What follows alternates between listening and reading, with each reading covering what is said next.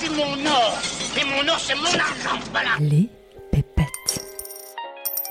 N'ayez pas peur, madame, c'est de l'argent honnête. Et honnêtement gagné.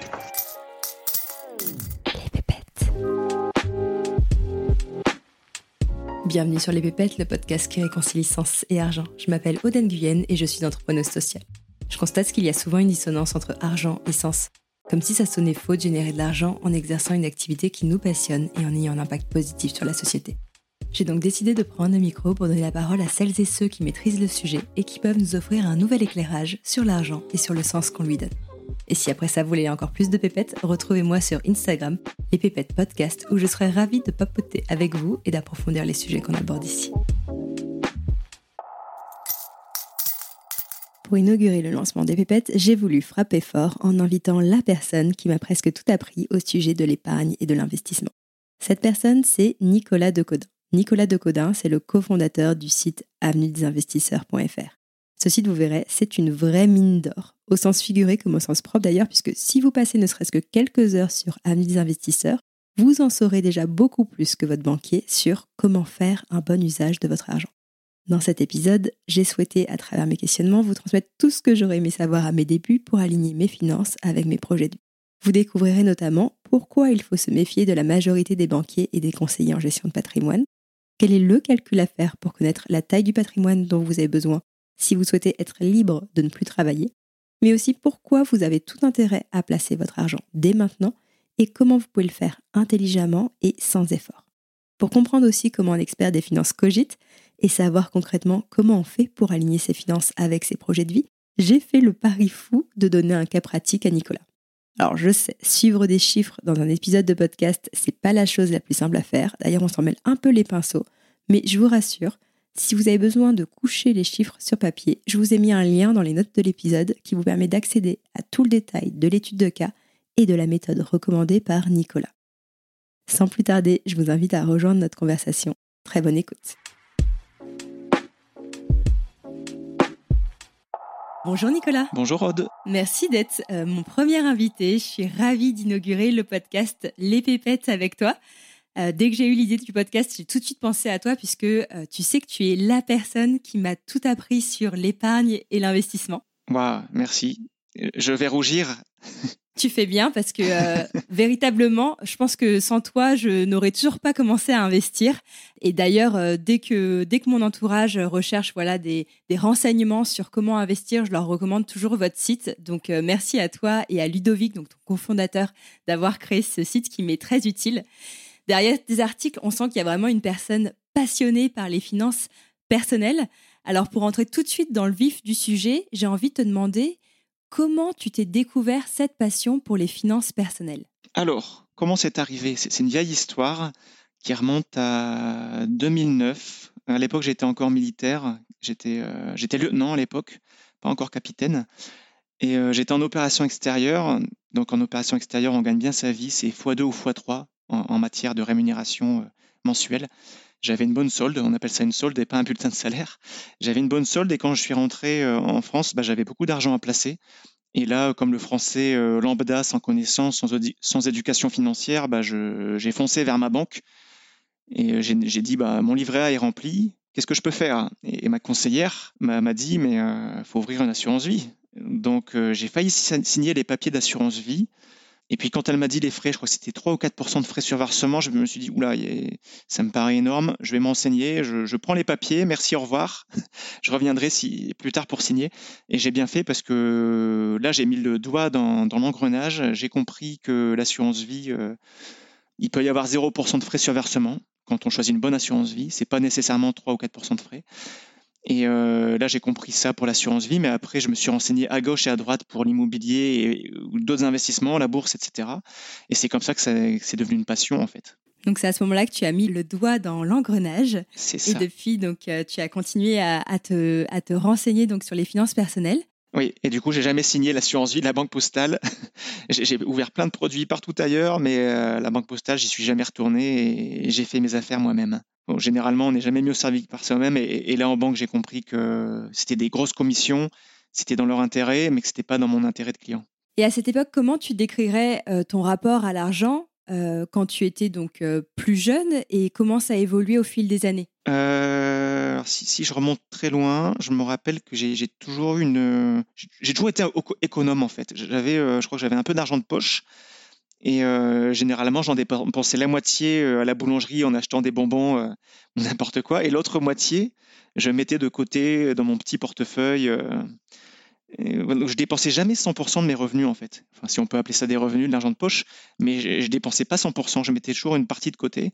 Et, euh, souvent en fin d'année, bah, j'allais, euh, bah, à, la poste, qui était ma banque à l'époque quand j'étais gamin, et j'allais déposer cet argent sur mon livret A.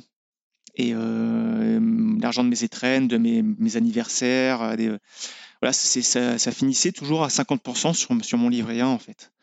Donc j'ai toujours été un peu euh, économe et, pourtant sans qu'on me l'ait appris, j'ai pas souvenir que mes parents m'aient appris quoi que ce soit euh, à ce niveau. euh, peut-être de pas tout dépenser, peut-être qu'ils me l'ont dit, mais pas plus loin que ça. Pas, plus que ça. Ils m'ont jamais jamais pris la tête là-dessus. C'est moi-même, c'est moi-même qui ai ce rapport-là à l'argent de, de ne pas tout dé- dépenser, de prévoir pour le long terme. Alors quand j'étais gamin, c'était de mettre de côté pour acheter un vélo, par exemple, ou ou je sais pas acheter des CD. euh, il n'y avait pas encore euh, euh, les MP3 à l'époque.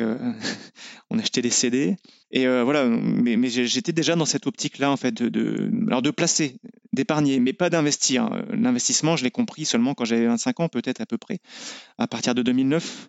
Mais avant cela, c'était que de l'épargne bête et méchante, en, en livret, en PEL. Et voilà, comme, comme, comme tous les Français finalement, mais toujours avec cet état d'esprit de d'être épargnant quand même. Il faut, faut épargner. Enfin, euh, pour moi, il faut épargner ouais, pour, pour servir les plus grands projets. Ce que je trouve impressionnant, c'est que tu avais déjà ce, ce bon sens-là à l'âge de 10 ans. Parce que donc, quand tu me racontes cette histoire, quand tu te rendais à la poste là au début de l'année pour percevoir finalement les fruits de tes placements, euh, à cette époque, tu n'avais que 10 ans. Et Oui. déjà, tu avais compris un peu le, le concept des intérêts composés. Ouais, ouais, ouais, j'avais carrément compris les intérêts composés parce que je le voyais concrètement. Euh, la postière, à l'époque, c'était un, vrai livret. Ah, c'était vraiment un livret, quoi. hein. C'était vraiment la forme du livret. C'était jaune, de couleur jaune. Et la postière, elle tamponnait tous les ans les intérêts. Et je voyais que tous les ans, ça grossissait. Alors que le taux restait le même. Mais le taux, à l'époque, c'était 3 ou 4% je crois. Le taux était le même chaque année, mais chaque année, j'avais plus d'intérêts. Parce que j'avais versé un peu, certes, mais j'avais beaucoup plus d'intérêts parce que j'ai compris que les intérêts travaillaient, en fait. Si j'avais 5000 francs, à l'époque, c'était les francs, bah, euh, 4%, ça faisait 200 francs. Mais l'année prochaine, euh, ça faisait euh, 5200 francs qui travaillaient, qui rapportaient 4% d'intérêt sur 5200 francs. Et du coup, les intérêts, euh, c'était la boule de neige qui grossissait. Et ça, je l'ai compris très vite en voyant euh, que ça grossissait beaucoup. Et là, je me suis dit, enfin, j'ai eu un déclic. Du coup, quand, j'étais gamin, je me suis dit, mais en fait, ça s'arrête jamais. Plus on a d'argent et plus, ça rapporte beaucoup d'argent. Et si ça se trouve, euh, un jour, mon salaire, il sera inférieur à ce que j'aurais comme intérêt. Et ça, je l'ai compris très très tôt, quoi. Et c'est pour ça qu'après, ça m'a intéressé d'investir. euh, Ça, je l'ai compris. Et mon, mon frère, qui a la même éducation que moi, j'ai trois frères, mais j'en ai un qui est, qui est l'opposé de moi. Lui, il crame tout. Il dépense 100% de ses revenus. Encore actuellement, il a 35 ans, il gagne bien sa vie, mais il dépense 100% de ses revenus. Du coup, il a zéro patrimoine. Euh, du coup, j'estime qu'il est assez fragile. Le moindre souci, il se tourne vers moi. euh, Il, il est très fragile, que ce soit pour payer ses impôts ou autre. euh, il n'a pas d'argent de côté. Mais lui, pourtant, on a reçu la même éducation de mes parents, mais on a deux visions diamétralement opposées. Moi, je suis plutôt épargnant pour servir des grands projets, et lui, il est flambeur. Est-ce que finalement, est-ce que c'est pas quelque chose qui est inné chez toi? Je, je pense qu'il y a une bonne part d'hyménée. ouais. Oui, est-ce que c'est ce bon sens qui est naturel chez toi et qui n'est peut-être pas forcément chez les autres, comme par exemple chez ton frère, qui t'a poussé à partager tes apprentissages sur l'argent? En fait, qu'est-ce qui t'a amené à vouloir partager tes connaissances dans le domaine des finances personnelles? Alors, euh, oui, depuis 2009. euh, après, je suis monté en puissance. hein. Vu vu que j'avais zéro connaissance en la matière, et même si j'ai fait des études en, en compte à finance, on n'apprend pas à placer, à investir en, en compte à finance. Même en, Master 2, des, des bonnes écoles, euh, les X euh, ou l'ESCP ou euh, les meilleures écoles de commerce ou d'ingénieur n'apprennent pas non plus à investir euh, et à placer. Donc, euh, je sortais de là avec zéro éducation financière, juste ce côté économe. Et euh, ça, je l'ai appris moi-même. Je, suis monté en puissance aussi en apprenant sur les, les sites, euh, les forums d'épargnants. Là, j'ai beaucoup monté en puissance là-dessus. J'ai appris plein de choses là-dessus, sur les forums d'épargnants, avec des, passionnés euh, qui, parlent à longueur de journée de, de leurs placements, leurs, leurs investissements. J'ai appris là-dessus. Et puis, euh, petit à petit, euh, je me suis dit, mais en fait, autour de moi, il y a plein de gens qui me posent des questions. que ce soit la famille ou les amis, où je vois plein de gens faire des bêtises, mal investir en immobilier, faire du Pinel par exemple sans calculer que c'est pas rentable, euh, faire, euh, souscrire des assurances vie avec 3-4% de frais sur versement, comme mes parents, j'ai découvert qu'ils avaient des assurances vie à 3-4% de frais sur versement, euh, je leur ai expliqué. Et, autour de moi, j'étais un, peu devenu la référence. au fil des années, j'étais devenu la référence. Tout le monde m'interrogeait. Je me suis dit, ben, on va créer notre propre site avec Ludovic, un ami qui était passionné aussi, que j'ai rencontré sur le forum. On s'est dit, on va créer notre propre site. On va expliquer aux gens comment on investit, que ce soit en bourse ou en immobilier ou, en optimisation fiscale ou en défisque. Il y a des bonnes pratiques. On voit tellement de gens euh, se lancer là-dedans en faisant des bêtises que euh, on va faire quelque chose. On va pas seulement expliquer à notre famille, mais on peut aussi l'expliquer à tout le monde. Et, le site au début devait juste servir, le site qu'on a créé, euh, Avenue des investisseurs en 2018, il devait juste servir à, la famille, aux amis au début. Et puis finalement, ça, a bien marché, on a, on a grossi, maintenant on a 150 000 visiteurs par mois. Euh, et, puis ça sert à tout le monde, ça sert à tous les Français maintenant. Et à quel moment tu t'es dit justement que tu pouvais transformer cette passion-là pour les finances personnelles en un métier? C'est à partir du moment où on a eu euh, plein, plein de visiteurs. Et là, en 2020, on m'a proposé, l'armée m'a proposé de, de renouveler mon contrat. J'étais 15 ans militaire. Euh, j'ai fini capitaine. On m'a proposé de continuer. Et là, euh, j'y ai pas réfléchi plus de deux minutes. Je me suis dit non, je me vois pas rester dans, ce métier qui ne m'intéresse plus. Euh, j'ai quelque chose maintenant, j'ai une passion qui m'intéresse beaucoup plus. Je vais me jeter euh, à fond là-dedans. On a maintenant euh, le blog commence à bien marcher, on a beaucoup de visiteurs. je vais me jeter à fond là-dedans et donc je, ne resigne pas. Donc j'ai quitté l'armée en 2020 et je me suis jeté à 100% dans, dans Avenue des investisseurs. Et peut-être qu'on en parlera plus loin, mais maintenant je me jette euh, encore plus loin parce qu'on crée notre propre cabinet en gestion de patrimoine. Mais, euh, du coup, c'est là, c'était le tournant en 2020, j'ai eu le déclic. Quand on m'a proposé de re-signer, je me suis dit non, euh, je ne vais pas continuer là-dedans, ça ne m'intéresse plus beaucoup. Je faisais, de la finance publique en fait. Et la, finance publique, ça consistait à dépenser 100% du budget qu'on nous confiait. Mais moi, dépenser du budget, ça ne m'intéressait pas trop. Je préfère investir et épargner, investir pour pour, euh, pour construire des projets et aussi euh, l'éducation financière. Je m'éclate à faire de l'éducation financière. Et là, je me suis dit, bon, euh, c'est le, le, moment de partir, je quitte et, je vais me jeter à fond, là-dedans. Dans, ADI, ADI, c'est Avenue des investisseurs, pour faire de l'éducation financière.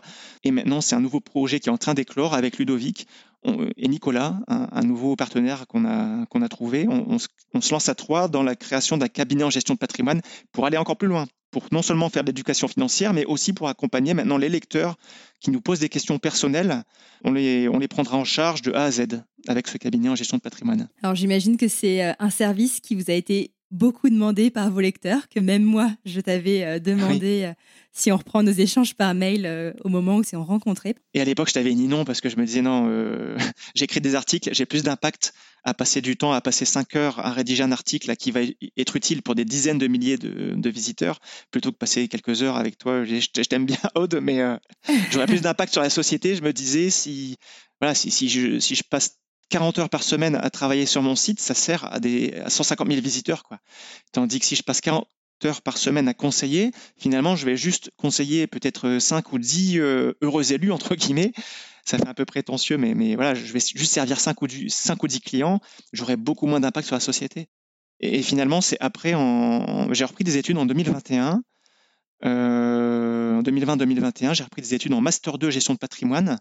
Et là, on s'est dit, ben, on va, c'est pas moi forcément qui vais donner conseil, mais en tout cas, je vais créer un, un cabinet et on sera en mesure de répondre à la demande parce qu'effectivement, depuis des années, il y a plein de, lecteurs qui nous posent des questions on dit non, désolé, on ne peut pas. On orientait vers un, conseiller en gestion de patrimoine qui était un partenaire et, qu'on aime bien, hein, c'est un ami. Mais on s'est dit maintenant, maintenant que je suis diplômé de mon Master 2, on crée notre propre cabinet. On va former des gens euh, qui auront la même vision qu'ADI, c'est-à-dire du conseil objectif, indépendant, sans rétrocommission, c'est-à-dire qu'on va juste nous payer des honoraires sans rétrocommission, parce que 95% de la profession, conseillers en gestion de patrimoine, les CGP, ils ont des rétrocommissions, ils ont tendance du coup à faire comme les banques, c'est-à-dire à proposer des, des, assurances vie avec plein de frais, des Pinel. Le Pinel, il y a plein de frais et c'est ce qui est vendu parce parce qu'il y a des grosses rétrocommissions. Nous, non, on, s'est dit notre, notre, hum, notre modèle, c'est comme sur Avenue Investisseurs, c'est euh, il n'y a pas de rétrocommission et on va, on va proposer comme ça les meilleurs produits même si à zéro frais, on ne vit pas sur les frais, on va vivre sur le conseil. On va vraiment donner du, vrai conseil. Et là, du coup, on va pouvoir répondre à la demande de nos lecteurs qui nous demandaient depuis des années à avoir du conseil. Là, on, va avoir ça en interne et ça sera du vrai conseil qu'on donne nous-mêmes. Alors oui, tu fais bien de préciser que vous êtes indépendant parce que moi, tu sais que j'ai une mauvaise expérience avec des conseillers en gestion de patrimoine et donc aujourd'hui, dès que j'entends les mots euh, rétrocommission, Pinel, bah, j'ai ah forcément ce petit voyant rouge qui s'allume. Mais tu fais bien, c'est red flag. Dès qu'on parle, euh, on a plein de gens qui nous écrivent, c'est rigolo, et souvent ils nous disent, on a, on a vu un CGP et on avait à peine ouvert la, la bouche que tout de suite le CGP a dit, allez, il vous faut un Pinel. Pour vous, j'ai un super Pinel. Regardez, à l'autre bout de la France, il y a un super. Mais voilà, c'est pas du conseil. Et ça, tu l'as bien compris, ouais, tout ce qui est Pinel, etc. Si on, on met ça en avant tout de suite, c'est red flag ils vendent du Pinel parce que c'est ce qui rémunère le mieux. C'est entre 5 et 10% de commission. Donc imagine un appartement à 200 000 euros, le conseiller gagne 10 ou 20 000 euros directement. En, sans proposer de conseil, finalement, c'est juste de la vente, sans faire de conseil, directement, il gagne 10, 20 000 euros. Et c'est pas rentable pour le client. Il ne va pas le calculer, ça, bien sûr, le, conseiller, entre guillemets, c'est un vendeur. Il ne va, va, pas le calculer. Tandis qu'un vrai CGP va faire une vraie étude fiscale selon ton, bah, ta situation euh, de vie, euh, tu es marié, tu pas marié, euh, tu es paxé ou tu es en concubinage, selon ta tranche marginale d'imposition, etc. Il fait une vraie étude et de là, il va, il va comparer. Il va dire le LMNP c'est mieux ou le Pinel ou la location nue ou, autre chose, mais il va comparer. Il n'est pas orienté. Alors comment savoir justement si on peut se fier à un conseiller financier? Est-ce que dès qu'on entend ces mots-là, bah, on sait que c'est red flag et on passe à autre chose? Ou est-ce que finalement c'est quand même un peu plus profond que ça? Mais il faut discuter, euh, il faut discuter beaucoup. Si au bout de cinq minutes déjà, il, te recommande euh, un Pinel et une assurance vie avec plein de frais, et ça, les, frais, ça se compare facilement. Hein. Souvent, il les dit pas d'ailleurs. Il dit pas les frais, il dit voilà, signez là l'assurance vie. Souvent, c'est très évasif. Il parle des avantages fiscaux. Alors, c'est vrai qu'il y en a. C'est une super enveloppe fiscale, mais il va pas dire euh, regardez les frais de gestion, c'est 1% par an, les frais de surversement, c'est ça. Souvent, il va le cacher. Donc, il faut vraiment ne rien signer tout de suite. Et il euh, faut entendre ce qu'il a à dire, hein, bien sûr, mais il faut rien signer tout de suite. Et après, il faut réfléchir. Et, après, si on voit s'il est insistant, s'il parle du Pinel, etc., sans faire d'études comparatives, alors là, c'est red flag. S'il n'y a pas d'études comparatives. Je comprends. Euh, si on revient sur ce que tu me disais tout à l'heure, au moment de quitter ton travail, donc euh, tu t'es dit que voilà que le, le, choix était vite fait, que tu avais envie de te consacrer mm. pleinement à Avenue des investisseurs avec ton associé donc Ludovic. Est-ce que vous aviez réfléchi en amont au modèle économique d'Avenue des investisseurs ou est-ce que ça s'est fait naturellement? La question elle est vite répondue, comme dirait l'autre. non, au début quand on a créé DI, il y avait, bah, y avait rien déjà, il y avait 10 visiteurs par mois. C'était la famille, les amis. On n'avait rien du tout et on faisait des articles. Euh, on n'avait pas de partenariat encore. Euh, mais après, c'est avec le temps. Euh, je crois qu'il a fallu au moins un an, peut-être en 2020, qu'on a commencé à mettre en place un partenariat vers un CGP. On envoie vers un CGP. au début, on était vraiment sans modèle économique, juste pondre les articles, expliquer, transmettre notre savoir. Sans, il n'y avait pas de business plan, quoi. On savait même pas ce que c'était. Et, puis je crois que c'est oui, c'est à partir de 2020 où là on s'est dit là il y a du monde, il y a beaucoup de gens qui nous demandent des conseils, on va on va créer un, partenariat avec le, CGP, le conseiller en gestion de patrimoine, et euh, voilà pour être, être transparent, on reçoit une commission quand, quand on envoie vers un, partenaire CGP, euh, on reçoit une commission. Donc c'est là que c'est là qu'il y a eu ce, modèle économique euh, en place, et puis il y a quelques parrainages de temps en temps. sinon les articles sont gratuits. C'est gratuit pour tout le monde. On estime que tout le monde doit avoir la meilleure euh, information euh, gratuitement. On ne fait pas un club VIP ou des articles VIP. Non, c'est tout le monde. Euh, tout le monde a la même info. Et pareil, on a une newsletter et c'est gratuit. On ne fait pas une newsletter payante. on donne le meilleur en fait à, tout le monde. Si Avenue des investisseurs n'avait pas marché, qu'est-ce que tu aurais fait? Bah, je pense que, je pense qu'en tous les cas, j'aurais quitté l'armée et j'aurais fait mon master 2. Dans tous les cas, j'aurais fait en gestion de patrimoine. Et je pense que j'aurais été, j'aurais été travailler en banque, mais j'aurais été malheureux parce que la banque, c'est vraiment vendre du. En fait, on est vendeur, on n'est pas conseiller. On vend les produits de la banque. Euh, par exemple, BNP Paribas, si j'y vais travailler, je vais vendre que les assurances vie et le plan d'épargne retraite et le compte titre et le PEA de la BNP. Et je sais que bah, j'aurais fait ça, mais je pense qu'au bout de six mois, un an, j'aurais été euh, dégoûté parce que c'est pas du conseil, c'est juste du placement de produits. J'aurais vendu des produits qui ne me plaisent pas en plus. En tant qu'épargnant, je sais que leurs produits sont pas bons et je les recommande pas leurs produits sur ADI. Donc ça m'aurait fait bizarre quand même de, de vendre l'inverse de ce que l'on prône sur le site. J'aurais été dans une position peu agréable. Donc je pense que rapidement, j'aurais travaillé en banque au début pour, euh, voilà, parce que c'est confortable. Hein. Il y a, franchement, il y a, 9 semaines de congés payés, donc il y en a beaucoup qui, qui restent pour le confort. Mais euh, au niveau euh, conscience professionnelle, j'aurais été mal parce que je sais que c'est pas c'est pas du conseil, c'est pas bon, c'est pas satisfaisant quoi. Donc au bout d'un an, je pense que j'aurais quitté, j'aurais créé ma propre structure et j'y serais arrivé à terme, je pense. Mais pas avec la même forcément, il n'y aurait pas eu la même notoriété. Là, j'ai déjà un bon euh, un bon pool de clients qui sont en liste d'attente pour le cabinet parce que, parce que les gens nous connaissent, euh, on a, on a une assez bonne notoriété, on nous fait confiance. Tandis que de créer euh, un cabinet en gestion de patrimoine de zéro, c'est le nerf de la guerre en fait, la clientèle. Et si on commence de zéro, c'est hyper dur. Et je voyais mes camarades de promotion qui avaient dans les 40 ans, souvent c'est des reprises d'études. Beaucoup vont créer leur cabinet, mais, c'est beaucoup plus dur parce que eux, ils commencent de zéro sans, fil d'attente de clients, ils doivent démarcher, ils doivent faire du démarchage téléphonique, ils doivent faire des pubs dans les journaux locaux. Euh, ça, ça, on n'a pas besoin de le faire. Nous, les clients, ils nous écrivent, euh, enfin les gens nous écrivent naturellement et, euh, ils frappent à la porte, on n'a rien à demander, quoi. et ça, c'est ça, c'est, une chance énorme d'avoir directement la vitrine en fait. Avenue d'investisseurs, maintenant c'est une vitrine avec sa notoriété et on a déjà, on a déjà ce qu'il faut. Alors que si j'avais dû commencer de zéro, je l'aurais fait sans doute parce que j'aurais pas pu travailler en banque longtemps, mais ça aurait été beaucoup plus dur. Et vous avez aussi cette notoriété parce que votre première euh, initiative, ça a été justement de, donner euh, autant que possible euh, du contenu gratuit, de rendre tout ce que vous saviez accessible. Et c'est ce qui vous a permis de gagner, je pense, beaucoup de visiteurs. Et aujourd'hui, bah, vous avez plein de différentes opportunités qui se présentent à vous pour monétiser votre connaissance, vos savoirs. donc, donc ce succès est amplement mérité. Merci Aude. Au-delà de tes ambitions pour Avenue des investisseurs, un de tes autres objectifs, c'est de devenir libre financièrement. Donc, c'est-à-dire de générer suffisamment de revenus passifs pour couvrir tes besoins et ceux de ta famille sans avoir besoin de travailler. Euh, tu sais que l'indépendance financière, c'est un sujet dont on entend beaucoup parler en ce moment.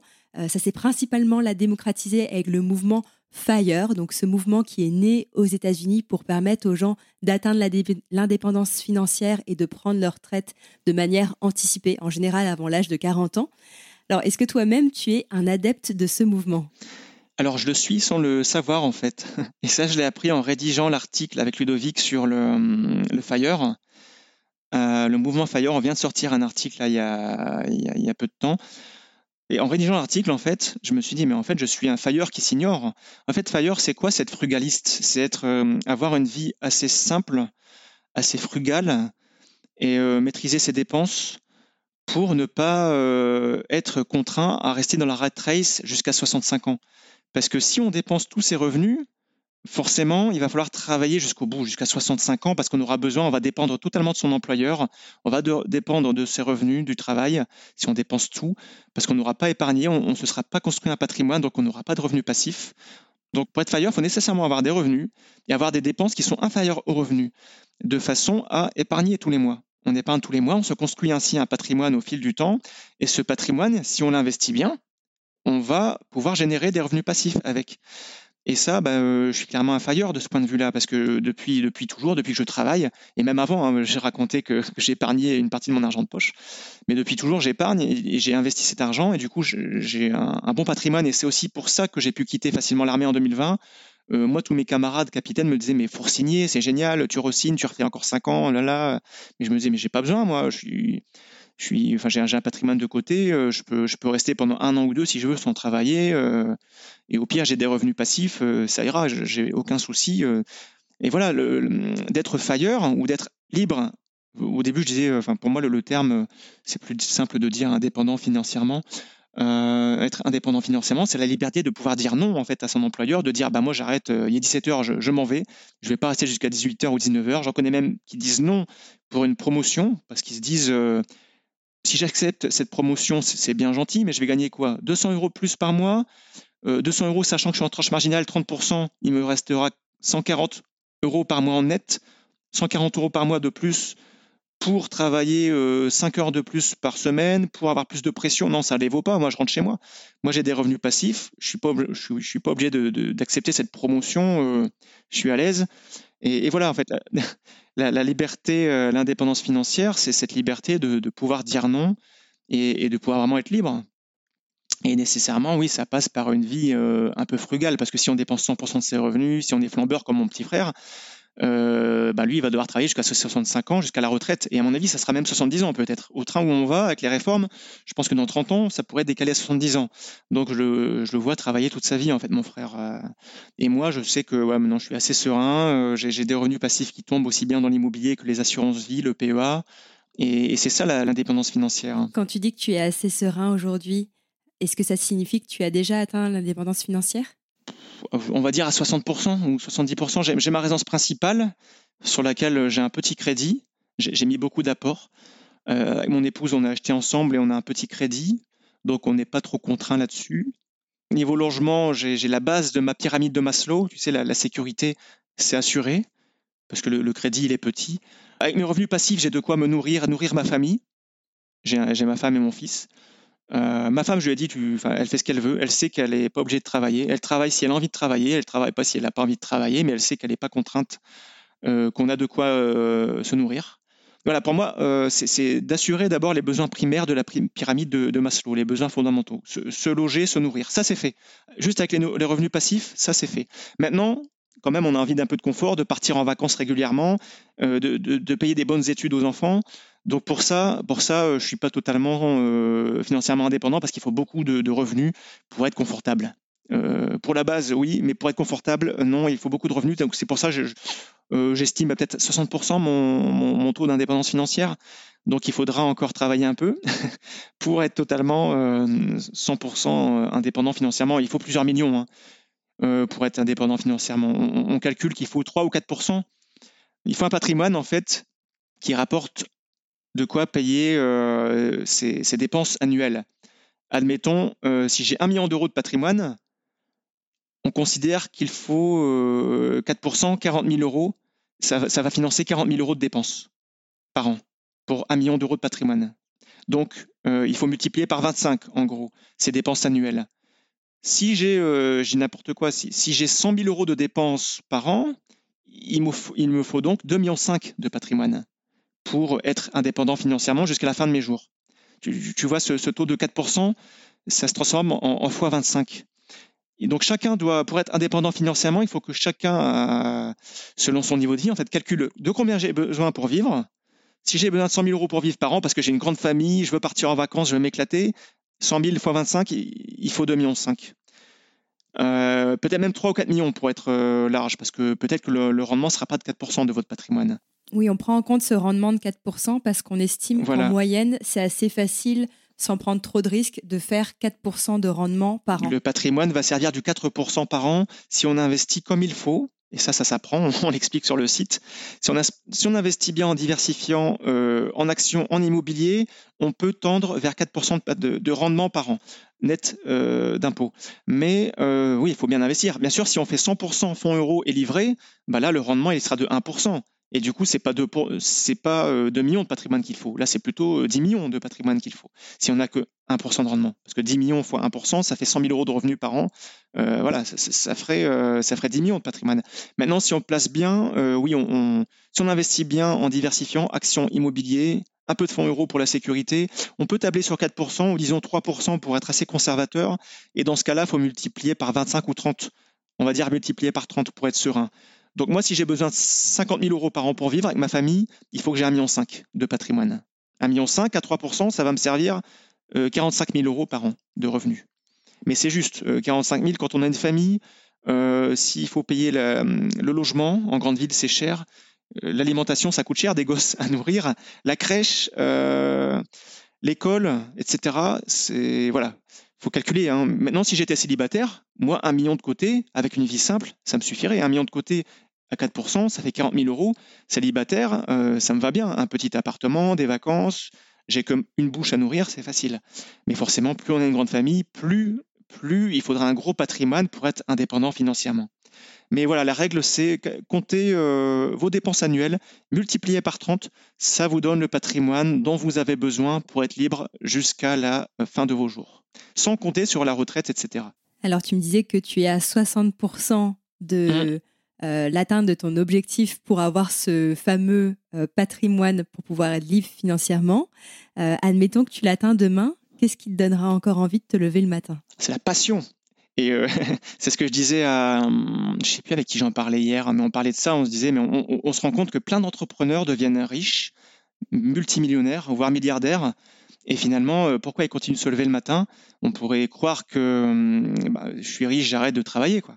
Mais non, ces gens-là, ils ont une passion et finalement, souvent, ils s'arrêtent six mois peut-être de travailler, ils vendent leur boîte, ils arrêtent six mois et ils recommencent un nouveau projet ils se disent non mais je me vois pas siroter un cocktail au bord de la piscine euh, pendant un an, je vais pas m'épanouir pendant toute ma vie, je vais pas m'épanouir. Ils ont besoin de, faire autre chose et ils vont créer autre chose en fait. Moi, euh, je suis passionné par l'éducation financière et même si je suis riche euh, ou demain très riche, je pense que je continuerai à faire quelque chose, ne serait-ce que les conférences. Je me dis, ne serait-ce que les conférences, transmettre, parce que euh, franchement, rédiger des articles, c'est parfois, parfois je m'y passerais bien. C'est compliqué de rédiger, des articles, c'est fatigant quand on est tout seul devant son ordinateur et son, son Word.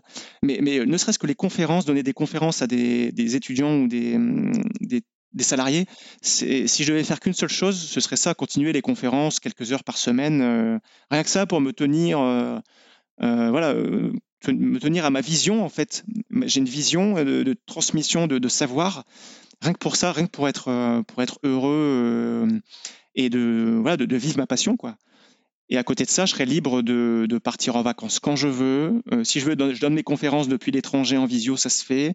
Je m'occupe de mon, de mon fils. on part quand on veut au parc ou on fait les devoirs ensemble. C'est génial. On est libre de son emploi du temps et euh, on travaille 5 heures ou 10 heures ou 15 heures euh, comme on veut. Hein. Mais certains comme Musk, Elon Musk, euh, il a vendu sa boîte PayPal et il en a fait d'autres et il continue de bosser 80 heures par semaine.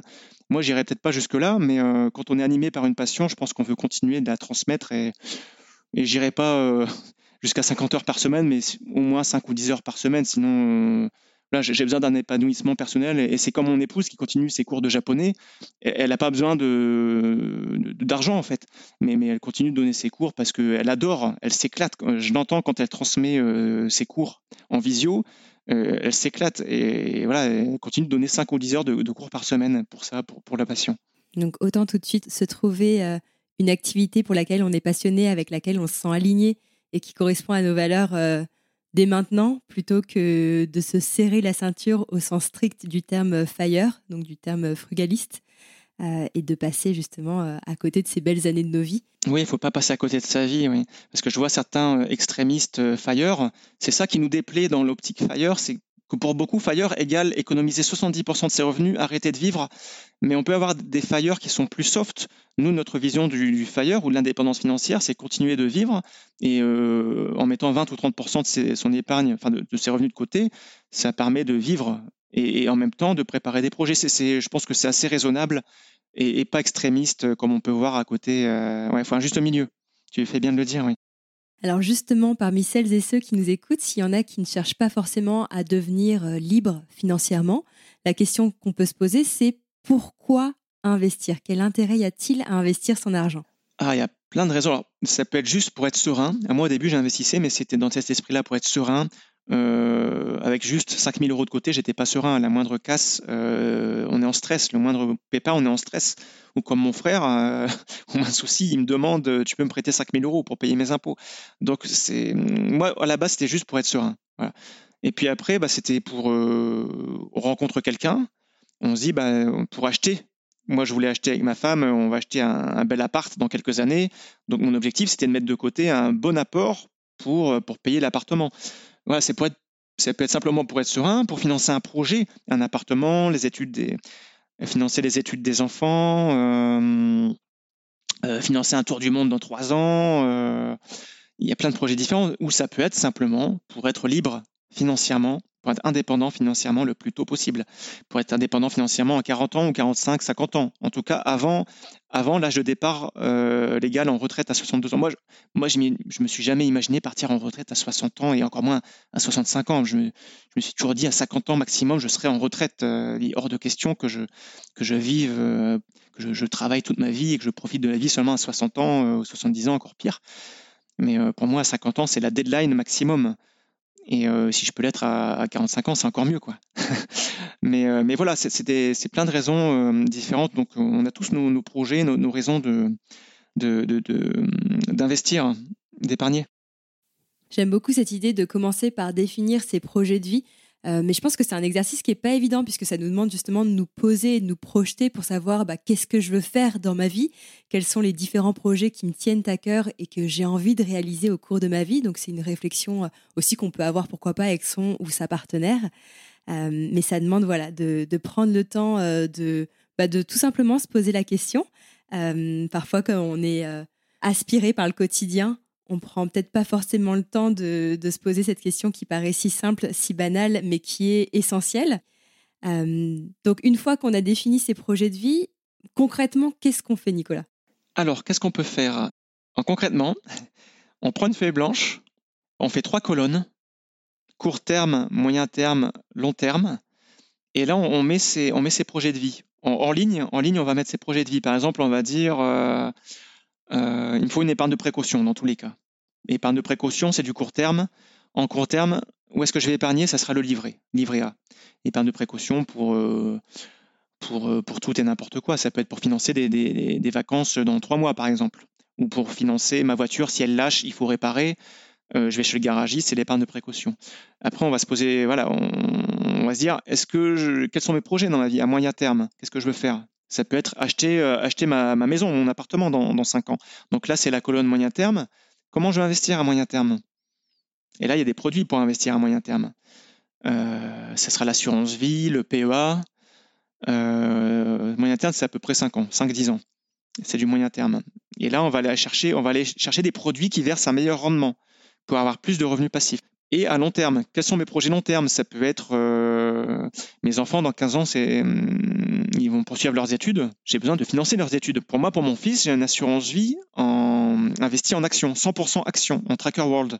100% actions pour mon fils parce que ses études, ça sera, il a deux ans, donc ça sera pas avant 18 ans euh, ou 17 ans. Bah, j'ai une, assurance vie qui est 100% actions qui me servira à un gros rendement. Ça, c'est du long terme.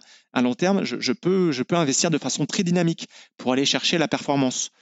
Hein, parce qu'à court terme, ça sera du livret A, ça sera du 1%. À moyen, à moyen terme, euh, ça sera peut-être 4 ou 5%. Mais à long terme, je peux aller chercher du 7% par an euh, en action. En immobilier aussi, en, immobilier, je peux investir à long terme pour aller chercher plus de, plus de rendement. Donc euh, voilà, la, troisième colonne, c'est le long terme. Ce sera des produits qui seront plus rentables que les produits court terme, moyen terme. Euh, donc voilà, c'est d'avoir une vision vraiment de, sa vie et d'avoir de savoir quels sont ses projets court terme, moyen terme, long terme. Long terme, ça peut être aussi la retraite simplement, partir en retraite plus tôt, à 50 ans. donc il, faut capitaliser là-dessus. Il faut investir sur des produits long terme parce qu'à chaque projet correspond un investissement qui sera différent. Court terme, c'est du livret, on ne va pas prendre de risque. Il faut du livret A, ça ne rapporte pas beaucoup, mais c'est pas risqué. Moyen terme, long terme, on va aller chercher plus de rendement avec, euh, bien sûr, une volatilité, un risque de perte en capital. Mais à très long terme, euh, sur 20 ans, les, actions, ça n'a jamais baissé. Attention, il ne faut pas choisir au pif trois actions. Quand on dit que les actions n'ont jamais baissé, c'est quand on prend un indice entier comme le, S&P 500 ou le Nasdaq. Sur 20 ans, ça n'a pas baissé sur période de 20 ans. Et donc, il faut investir sur des trackers. Et ça, c'est ce qu'on explique sur le site pour investir en actions. Pareil pour les mobiliers, il faut investir, mais il euh, faut bien faire les choses. Il ne faut pas acheter un Pinel et le revendre à moins 30% dans, dans 8 ans, par exemple. Il faut faire les choses comme il faut. Donc, plus mon horizon de placement est long, et finalement, plus je peux aller chercher du risque. Et à ce risque est souvent corrélé plus de rendement. C'est ça. C'est ce qu'on appelle le couple rendement-risque. Le couple rendement-risque, c'est euh, en principe, euh, plus on est en mesure de prendre du risque, c'est souvent actions immobilières, voire les cryptos, hein, les crypto-monnaies aussi, c'est encore plus risqué, plus l'espérance de gain est, euh, forte. Et ça, c'est vraiment une règle aggravée dans le marbre. Si vous avez un... Et là, je m'adresse à tout le monde, c'est vraiment un truc à retenir, c'est hyper important. Si vous avez un, conseiller, mais j'appelle ça un conseiller entre guillemets, un vendeur, qui vous dit signer ce produit, c'est un super rendement sans risque. Là, il c'est un red flag. C'est red flag, il faut, il faut partir en courant parce qu'un rendement sans risque, ça n'existe pas. C'est Madoff. Euh, Bernard Madoff, il vendait soi-disant son produit à 10% par an sans risque. Et on a vu que c'était une, pyramide, euh, c'était la, vente pyramidale, c'était un Ponzi, c'était une arnaque. Euh, donc voilà, on ne peut pas avoir à la fois le rendement, la liquidité. La liquidité, c'est dire pouvoir entrer, sortir quand on veut. Rendement, liquidité et risque. On ne peut pas avoir les trois en même temps et il faut choisir faut choisir. si on a les trois en même temps, c'est que c'est une arnaque. Souvent, on a un rendement très faible, mais pas de risque, ou alors on, a beaucoup de rendement, mais il faut être prêt à accepter un peu de risque. Et ce troisième facteur, la liquidité, qu'est-ce que tu entends par là? Comment la prendre en compte? Alors, la liquidité, c'est le, troisième paramètre à, prendre en compte quand on investit, que ce soit en bourse, en immobilier, dans des livrets ou quels que soient les investissements. Quand on investit, il faut se poser trois questions. Quel est le rendement ou la performance attendue? Quel est euh, le risque? Est-ce qu'il y a un risque de perte en capital? Par exemple, l'immobilier, il y a un risque de perte en capital, le risque que le locataire ne paye plus, le risque que le quartier euh, dégringole et baisse, baisse, des prix, le risque de dégradation du bien immobilier, ça c'est le risque. Euh, et le troisième paramètre, euh, c'est la liquidité. Est-ce que je peux entrer, sortir facilement? Par exemple, un livret, un livret A, c'est très facile, excellente liquidité. Euh, je place, je retire l'argent euh, par un simple virement tout de suite. L'immobilier, c'est très fastidieux pour sortir. Si j'ai un appartement, même si j'ai un acheteur demain, le temps que je vende et que j'ai l'argent sur mon compte, que le notaire me verse l'argent, il faut au moins trois mois. Le temps que ça soit vendu, même si j'ai un vendeur, un acheteur demain, le temps que je reçoive l'argent, il faut au moins trois mois parce qu'il faut que l'acheteur ait le crédit, le notaire fait le virement, etc. C'est très laborieux. Il faut au moins trois mois. Ça, c'est peu liquide. Et les actions, les actions, c'est très très liquide. Les actions en un clic, ou du moins les actions cotées, les grosses actions cotées ou les, trackers cotés en bourse, c'est très liquide. Je fais un clic sur mon courtier en bourse, c'est vendu immédiatement pour une grosse action. Les actions non cotées, non, c'est pas liquide. Tu vois, il y, a toujours ces trois critères à prendre en compte rendement, risque, liquidité. Et euh, les actions, c'est très rentable sur le long terme si on fait bien les choses. C'est très liquide et il y a un risque. Qui s'amenuise, plus on investit longtemps, plus ça s'amenuise le risque. Et d'où l'intérêt du coup de diversifier sur ces différents placements pour avoir à la fois euh, ces jongler entre ces trois facteurs. Exactement, il faut diversifier vraiment son patrimoine entre euh, fonds euros pour la sécurité, mais encore une fois, il faut bien choisir son assurance vie. On, a des comparatifs sur notre site pour comparer les meilleures assurances vie sans frais sur versement avec les bons fonds euros et les bonnes unités de compte. Donc fonds euros pour la sécurité, ça, c'est vraiment la base de la pyramide de Maslow. Et pour aller chercher le rendement, il faut diversifier sur actions, immobilier et peut-être un tout petit peu un chouïa de, crypto-monnaie, mais selon nous, pas plus de 5% de son patrimoine, c'est hyper risqué. Et comme ça, on a un patrimoine qui est bien diversifié. Et s'il y a un crack immobilier, pas grave, j'ai mes fonds euros, mes actions. S'il y a un crack action, pas grave, j'ai mon immobilier et mon fonds euro. Tu vois, comme ça, tu es, vachement solide, tu as un patrimoine qui est équilibré, solide. Et quand tu investis pour du long terme ou quand tu es indépendant financièrement, c'est hyper important d'avoir ça. C'est comme ça que tu résistes bien aux crises et que ton patrimoine ne s'effondre pas et qu'il continue de verser des revenus passifs surtout. Même si j'ai un locataire qui ne paye pas, pas grave, j'ai mes dividendes d'action. Euh, et inversement, s'il y a un crack action, pas grave, j'ai mes revenus de SCPI, euh, immobilier SCPI qui sont versés. C'est vraiment hyper important pour les, les rentiers, ou pour tout le monde en fait, pour les retraités, les rentiers, les, travailleurs, les salariés, il faut avoir un patrimoine équilibré pour bien supporter les crises. Tout à l'heure, tu parlais euh, de rendement et de performance. Moi, je m'y perds un peu entre le rendement, la rentabilité ou la performance. Alors, qu'est-ce qui distingue là ces indicateurs? Et quel est l'indicateur finalement le plus pertinent à prendre en compte lorsqu'on compare ces investissements? Alors, oui, il faut, bien distinguer rendement et performance. C'est vraiment deux choses différentes. Alors, bien sûr, quand on place qu'en livret A, c'est la même chose. 1% de rendement, 1% de performance, c'est la même chose. Euh, donc on a du mal à comprendre ce concept quand on a placé toute sa vie euh, en livret. Et moi-même, hein, je, suis pas né avec la science infuse. Jusqu'à ce que j'investisse, je, je, ne faisais pas la différence. Alors, quelle est la différence? C'est que hum, le rendement, c'est le rendement sur dividende, par exemple, ou le rendement sur loyer. Par exemple, un, un appartement, j'investis 100 000 euros dans un appartement qui me verse 500 euros de loyer par mois. Ça fait 6 000 euros de, loyer par an. 6 000 euros de, loyer par an, ça fait un rendement de 6% 6 000 pour 100 000 euros investis. C'est comme ça qu'on calcule un rendement. 6 000 euros de revenus pour 100 000 euros investis, ça me donne 6% de rendement. Je devrais même ajouter les frais de notaire. Hein. Ça ferait 6 000 sur 110, ça ferait encore moins que 6% Mais bref, admettons 6 000 euros de revenus sur 100 000 euros d'investissement. Euh, de valeur du bien, ça fait 6% de rendement. Ça, c'est le rendement, le rendement sur loyer. Mais la performance, c'est quoi? La performance, je ne la connais seulement quand j'aurai vendu mon appartement. Parce que si pendant des années, j'ai 6 000 euros de revenus par an, ça fait 6% de rendement, mais si je vends mon appartement avec euh, moins 30% par exemple, j'ai acheté l'appartement 100 000, je vends 70 000 euros. Finalement, j'ai moins 30% de performance. Donc, il faudra calculer la performance, c'est un calcul mathématique, c'est ce qu'on appelle le, TRI, trop de rentabilité interne, et ça prend en compte tout. Ça, ça prend en compte les rendements, les loyers que j'ai perçus, et ça prend en compte la plus ou moins-value. Et c'est ça la performance. À l'inverse, un appartement à Paris qui me verse un, petit loyer, toute chose égale par ailleurs, un loyer euh, de 1000 euros par mois alors que j'ai acheté 400 000, Euh, si tu calcules le rendement 1000 euros par mois, ça fait 12 000. Pour 400 000 euros, euh, ça fait un mauvais rendement. Ça, 12 000 pour 400 000, ça fait 4, 8, 12, ça fait 3% de rendement. C'est un rendement qui est très, très moyen, voire même médiocre. 3% brut. Et encore plus si je retire les taxes, je retire les impôts, les charges, la taxe foncière, les trucs, il me reste plus que 1% net. Ça, c'est le rendement. Mais peut-être qu'à Paris, j'aurais été plus rentable, une, meilleure performance, parce que si mon appartement à Paris, il valait 400 000, mais dans 10 ans, je leur vends 800 000 euros, plus-value de 400 000 euros, là, j'ai une meilleure performance, tu vois, que l'appartement qui me donnait 6% de rendement. Est-ce que c'est clair? La différence entre rendement et, performance, ça tient compte de la plus-value ou moins-value qu'on va avoir. Je préfère un appartement qui me verse seulement 1% de rendement tous les ans, 1% net de rendement net, le loyer net, mais qui fait x2 en 10 ans. Finalement, la performance aurait été bien meilleure que l'appartement qui était à 6% brut, mais qui a un prix qui est divisé par deux euh, quand je revends. Et c'est ça ce qu'il faut prendre en compte quand on achète un Pinel ou d'autres trucs. Euh. Et c'est pareil en bourse. Il y a des actions en bourse, on dit euh, oui, j'achète des actions en rendement, j'achète, je, ne sais pas, page jaune ou EDF des actions à rendement, mais elles sont nulles. Parce que les, gens ont ce biais rendement, ils vont acheter des actions pour le rendement, ils vont se dire oui, ça me verse 5% de dividendes, c'est génial, mais ce qu'ils ne voient pas, c'est que la performance est mauvaise.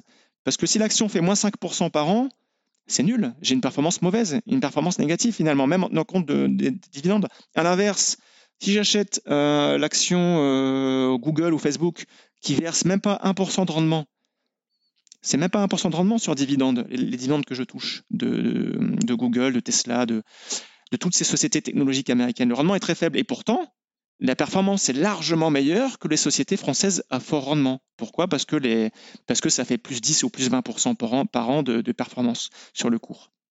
Voilà, avec ces, ces deux exemples immobilier, action, la différence entre le rendement. Le rendement, on peut le calculer tout de suite. C'est simplement les revenus par rapport au prix. Et la performance, et la performance, c'est en prenant tout en compte, c'est-à-dire l'évolution du prix, que ce soit de mon appartement, de mes CPI ou de mes actions ou de mes cryptos. L'évolution, voilà. La performance, c'est les deux. C'est le rendement que je touche plus l'évolution du prix. Il ne faut pas s'attarder juste sur les dividendes et sur les loyers.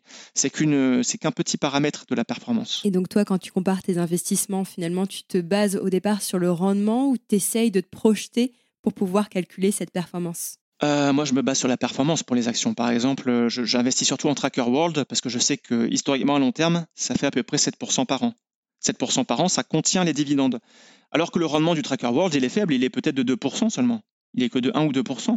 Mais moi, je, m'en moque. Moi, ce qui m'intéresse, c'est la performance. C'est la performance qui, qui rapporte l'argent, en fait, qui fait construire, qui développe le patrimoine. C'est plus la plus-value qui fait, qui développer votre patrimoine et donc votre, fortune plutôt que, le, plutôt que le rendement. Et donc le, Tracker World, c'est à peu près 7% par an, avec des hauts et des bas bien sûr, mais euh, à peu près 7% par an en moyenne annuelle lycée, ça comprend le, rendement.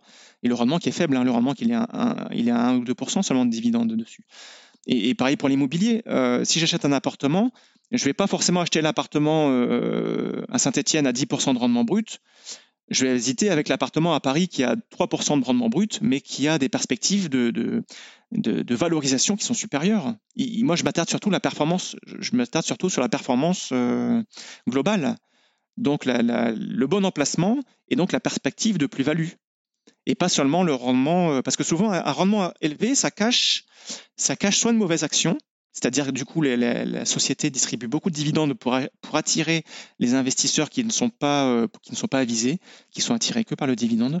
Et c'est pareil pour l'immobilier. Souvent, un rendement élevé, ça cache un appartement qui est souvent dans un quartier pas très sexy ou dans une ville pas sexy. C'est facile d'avoir 10% de rendement si j'achète à, excusez-moi pour les Stéphanois, mais euh, pour Saint-Etienne ou Épinal. J'avais un, appartement à Épinal aussi, donc les, Spinaliens. J'ai acheté là-bas et, et le rendement il est élevé. Ah oui, c'est facile d'avoir un rendement élevé là-bas parce que la zone, n'est pas sexy. C'est dur d'avoir des locataires ou des bons locataires solvables. Le rendement est élevé, mais c'est parce que le rythme est élevé.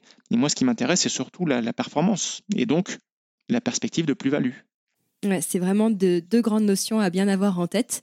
Euh, rendement est égal à rentabilité, du coup, c'est la même chose. En fait, non, performance égale rentabilité. Mais souvent, les, gens confondent. Hein. si tu vas sur des sites de immobilier, souvent les gens disent euh, rentabilité 6%. Mais non, quand ils disent 6%, c'est le rendement. La rentabilité, c'est impossible à savoir. C'est la performance que tu auras quand tu auras vendu, quand tu connaîtras la plus-value. Et les gens confondent les deux. D'accord. C'est pour ça que ces notions sont aussi confusantes. C'est très. Mais alors que c'est vraiment opposé. Rendement, rentabilité, c'est vraiment deux choses qui sont opposées, qui n'ont strictement rien à voir. C'est euh, deux opposés. Mais euh, souvent, les, les gens disent, quand ils disent rentabilité, souvent ils parlent du rendement. Quand ils disent cet appartement a une rentabilité de 6%, c'est qu'ils veulent dire que le rendement est de 6%. Parce que pour savoir la rentabilité, il faut être devin, il faut savoir à quel prix tu vas le vendre l'appartement, et ça, on ne peut pas savoir. Alors pour que ce soit euh, très concret et pour qu'on puisse comprendre comment on peut réaliser soi-même sa stratégie d'investissement en fonction de ses projets de vie, je t'ai proposé, Nicolas, un petit cas pratique pour euh, bah, illustrer tous les enseignements que tu viens de nous partager. Euh, donc, je vais vous le lire et vous pourrez trouver cette étude de cas et les détails chiffrés sur le compte Instagram des Pépettes. Alors, voici le contexte. Donc, il s'agit de Margot. Margot qui a 30 ans. Elle est en CDI. Elle gagne aux alentours de 60 000 euros par an. Donc ça, c'est son salaire brut annuel, ce qui fait à peu près 3 200 euros par mois dans ses poches. Et elle dépense environ 2 200 euros par mois. Elle a 40 000 euros d'économies qui sont placés sur un livret A et sur une assurance vie en fonds euros. Elle n'est pas propriétaire de sa résidence principale, elle n'a pas d'enfant, mais elle aimerait se marier dans un futur proche et elle aimerait avoir son premier enfant avant l'âge de 35 ans, puisqu'elle subit la pression de la société. Euh, elle songe par ailleurs à quitter sa boîte d'ici un an pour se mettre à son compte et créer une activité avec laquelle elle se sent alignée. Euh, elle obtiendra sûrement le chômage pendant deux ans. Elle se demande d'ailleurs si elle devra s'inquiéter pour sa retraite lorsqu'elle sera indépendante. Et l'un de ses rêves les plus fous, c'est de faire un tour du monde en famille pendant un an. Donc ça, c'est un projet qui pourra se faire, mais sur un horizon plus lointain. Alors Nicolas, qu'est-ce que tu lui conseillerais de faire pour que Margot puisse aligner ses finances avec ses projets de vie? Ça me fait penser à quelqu'un, mais euh, toute ressemblance avec une personne réelle serait purement fortuite. Alors non, ce n'est pas ce n'est pas ma situation. Pas, ça faisait à le préciser. C'était pas une manière détournée de demander des conseils à. Je me suis dit, tu prends un conseil gratuit. C'est ça. Ça serait très malin de ta part. Mais euh, ouais, c'est un bon cas de un bon cas pratique parce que, ok, on va faire comme si j'étais euh, comme, comme un pro, on va faire comme un vrai conseiller en gestion de patrimoine et pas comme un vendeur. Parce que tu vois, le, vendeur là dirait, ok, alors Margot, tu prends un Pinel, euh, je le sens bien pour toi, tu prends un Pinel, j'en ai un de vendre là et j'en et euh, non, non, on va pas faire ça. Donc la première chose qu'il faut faire, c'est un, point de situation. Donc on va remettre à plat ce que tu viens de me dire en langage littéral. Moi, je vais le remettre à plat en, en langage CGP. Donc la situation, Margot, elle a 40 000 euros de patrimoine financier. Elle a zéro patrimoine immobilier. Elle est locataire sans patrimoine immobilier à côté. Elle est célibataire sans enfant à 30 ans. La capacité d'épargne, c'est 1000 euros par mois parce qu'elle dépense 2200 euros par mois pour 3200 euros net après impôt. Donc, capacité d'épargne, 1000 euros par mois, c'est bien. Il y, a, de, il y, a, de, quoi construire un bon patrimoine avec ça sur la durée en étant discipliné. À court terme, elle veut quitter sa boîte, se lancer freelance dans une activité qui l'intéresse plus et se marier à court terme. À moyen terme, donc c'est euh, d'ici 5 ans, vu qu'elle a 30 ans, elle veut maximum dans 5 ans euh, un enfant, donc c'est ça. Moyen terme, c'est avoir un enfant. Et à long terme, tour du monde dans 10 ans. Donc voilà les projets, court terme, moyen terme, long terme. Tu vois, on retrouve ce que je disais tout à l'heure, trois colonnes. Et très long terme, l'épargne retraite. Donc tu vois, court terme, moyen terme, long terme, très long terme. Et là, là c'est son point de situation. À partir de là, on va faire des préconisations pour chaque terme. On va commencer par le court terme. On prend donc les projets dans l'ordre. D'abord le court terme. Qu'est-ce qu'on fait à court terme? On va voir ça selon trois axes civil, fiscal, financier. Parce que le droit civil, c'est hyper important. On verra ça pour ce qui est euh, mariage, notamment, et avoir un enfant. À court terme, elle veut partir proprement de sa société avec une. Euh, donc là, il faut faire une rupture conventionnelle. Elle fait bien. Elle pourra bénéficier des aides Pôle emploi. Ça s'appelle l'ARE, aide au retour à l'emploi. Elle pourrait même bénéficier de, de l'ACRE, aide à la création d'entreprise pendant deux ans. Donc ça, c'est à voir, il faut qu'elle creuse, cette piste, Margot. Ça, c'est court terme, partir proprement de sa boîte, surtout, pour avoir la rupture conventionnelle et droit aux aides sociales. Euh, court terme, se marier. Alors, se marier, il faut bien comprendre que, alors c'est super, hein, la fête de mariage, tout ça, mais, mais c'est pas que ça. Un, bon conseiller en gestion de patrimoine expliquera que euh, ça a des, des conséquences euh, lourdes en matière de droit civil, même si on ne fait pas de contrat de mariage. Alors qu'est-ce que ça implique par rapport à une situation de concubinage? Euh, Déjà, le, mariage, ça simplifie la vie au moment où on a des enfants, parce qu'il y aura une présomption de paternité. Si on n'est pas marié, il faut que le papa euh, prouve que c'est pas, pas une test ADN, hein, mais il faut qu'il fasse valoir son droit, son droit de paternité. Sinon, il n'est pas présumé père. Tandis que le mariage, euh, le papa est présumé père. Enfin, le, mari est présumé père. Voilà. Donc ça, c'est ce qui change au niveau mariage quand on a un enfant. Autre chose, à la succession, il y a une protection du conjoint. Quand on est marié, il y a une pension de, réversion au conjoint survivant. Et ça, ça, joue beaucoup en faveur des femmes. Parce que vous savez, mesdames, que les hommes ont une espérance de vie beaucoup plus faible. Les, femmes, je crois que c'est 84 ans maintenant, alors que les hommes, c'est 78 ans. Donc, statistiquement, euh, les hommes meurent, vos maris vont mourir avant, vous, mesdames. Donc, un gros avantage, c'est que quand le mari meurt, si on est marié, on a une pension de réversion qui est reversée au conjoint survivant. Et du coup, c'est si, on se retrouve veuve même à 50 ans, 60 ans ou 40 ans, enfin c'est c'est quand même euh, c'est quand même mieux d'être marié de ce point de vue-là. Si on n'est pas marié, il n'y a pas de pension de réversion. Pension de réversion, c'est-à-dire qu'il y a une partie de la pension du mari qui sera versée euh, à l'épouse. On voit que tu as un CGP rationnel parce qu'on est passé du mariage quand même au décès. Ça va très peu de temps. J'espère qu'il y aura une, euh, des décennies où on va vivre heureux et faire plein d'enfants entre les deux. mais mais il faut penser faut penser à ça parce qu'en fait la dissolution du mariage c'est quoi? C'est soit le divorce, soit le décès. Une fois que vous êtes marié, si Margot se marie, y a deux issues. Pour arrêter le mariage, c'est le divorce ou le décès. Et voilà, il faut savoir que le mariage, quand même, euh, ça protège vachement, que ce soit pour faire des enfants ou que euh, en cas de décès, malheureusement, ça peut arriver et la, femme est, protégée aussi. Il y a une transmission qui est privilégiée aux conjoints survivants aussi. Euh, ça s'appelle la réforme TEPA. C'est-à-dire que le conjoint va hériter sans droit de succession à payer du mari ou de l'épouse, mais là, on parle de Margot, elle va hériter, si jamais elle décède du mari, sans droit de succession à payer. Et ça, c'est un énorme avantage. Parce que sinon, le conjoint survivant, si tu es juste paxé ou euh, en concubinage, au niveau du droit civil, le conjoint n'est pas un héritier, si tu n'es pas marié.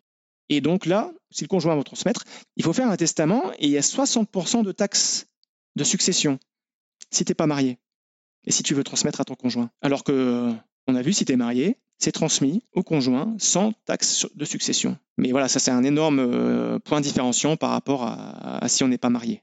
C'est la, succession qui revient euh, au conjoint et 100% sans droit de succession.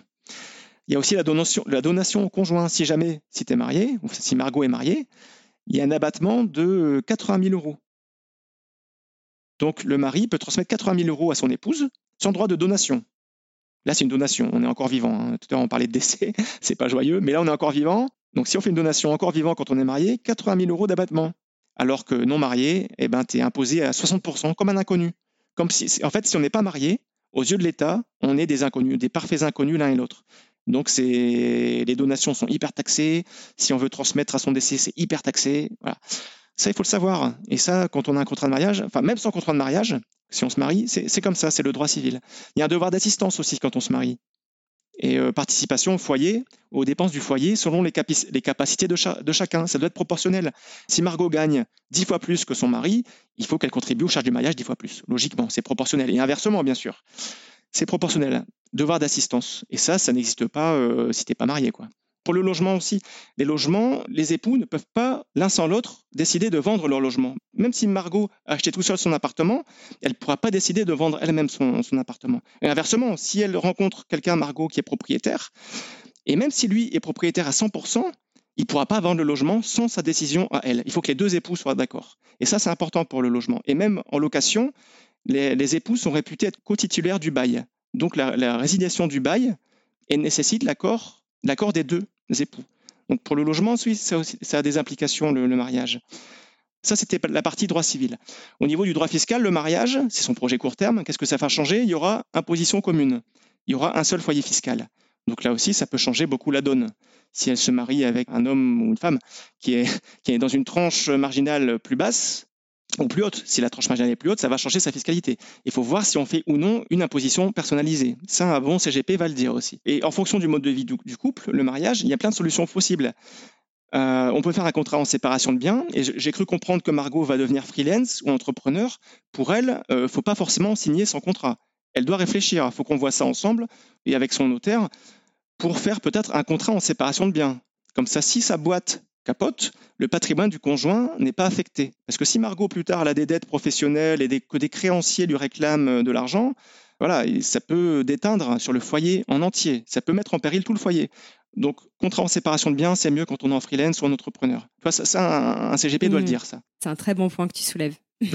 dont on n'a pas forcément conscience quand on se marie et de Voilà. toutes les répercussions que ça implique. Il y a plein de répercussions et les gens ne le savent pas quand, quand ils se marient.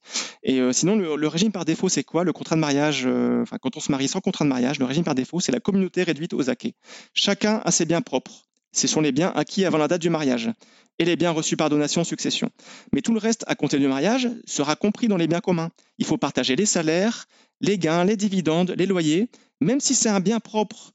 Par exemple, si Margot a acheté un appartement ou a des actions avant son mariage, si elle se marie, à partir de ce jour-là, il faut partager les dividendes, il faut partager les loyers de ses investissements immobiliers avec le mari. Les fruits des biens propres sont des biens communs. Et ça, c'est important à comprendre aussi. Ça, c'est des implications du mariage. Et donc, ça, c'était l'objectif court terme de Margot. Je la sensibilise là-dessus. Le mariage, c'est pas juste une fête, c'est aussi des conséquences civiles et fiscales. Voilà. Alors Margot a changé d'avis, elle ne veut plus se marier. On se marie par amour, hein. on ne se marie pas normalement pour les... Mais il faut quand même être conscient euh, de ça. Et donc, on peut se marier par amour et faire un contrat en séparation de biens, et c'est même recommandé euh, pour les entrepreneurs. Et, et j'attire son attention là-dessus, à, à Margot. Maintenant, à moyen terme, Margot voulait, euh, donc pour la fête du mariage, elle peut mettre 10 000 euros de côté. Si elle veut faire une fête, elle met 10 000 euros de côté en livret, et ça sera prêt à court terme pour le mariage. Voilà financièrement l'impact. Mais c'est surtout un impact euh, civil et fiscal, le mariage. À moyen terme, euh, Margot va avoir un enfant. D'ici 35 ans, on a vu. Donc, si, si elle n'est pas mariée, il n'y a pas présomption de paternité. Il faut que le papa fasse le nécessaire. Mais si elle est mariée, normalement, elle sera mariée. C'est son projet court terme, le mariage. Donc, à moyen terme, elle est mariée. Donc, papa, euh, il reconnaît l'enfant, c'est automatique. Présomption de paternité. Euh, maintenant, elle va préparer. Admettons qu'elle souhaite préparer l'avenir de son enfant. Donc, ce qu'elle peut faire, c'est une assurance vie pour épargner. En profil dynamique, ce serait bien, parce que comme on l'a vu, euh, le gamin est né, ben, forcément, il a quelques mois. Dès, moi, mon fils, j'ai ouvert son assurance vie dès qu'il avait trois mois. Dès la naissance, on peut l'ouvrir. Et je lui ai mis 100% dynamique, 100% action. Donc, si elle place pendant 20 ans 100 euros par mois en livret A, ça donnera juste 26 000 euros. C'est déjà pas mal. Dans 20 ans, le gamin aura 26 000 euros. Si elle place à 2% en assurance vie défensive, ça donnera 29 000 euros. C'est mieux que 26 000. Si elle place à 4% maintenant, elle aura 37 000 euros sur son assurance vie à 4%. Et ça, c'est possible avec une bonne assurance vie en allocation équilibrée. 37 000 au lieu de 26 000 en livret A. Et à 6%, et ça c'est possible, mon fils, c'est ce que je visais. Mon fils, je vise 6 ou 7% en allocation 100% fonds euh, action. Euh, là, elle aura 46 000 euros dans 20 ans. Donc on a vu pour le même effort de 100 euros par mois pendant 20 ans, si c'est en livret A, ça sera 26 000 euros. Si c'est en allocation équilibrée à 4%, ça sera 37 000. Et à 6%, ça sera 46 000 euros. C'est presque deux fois plus.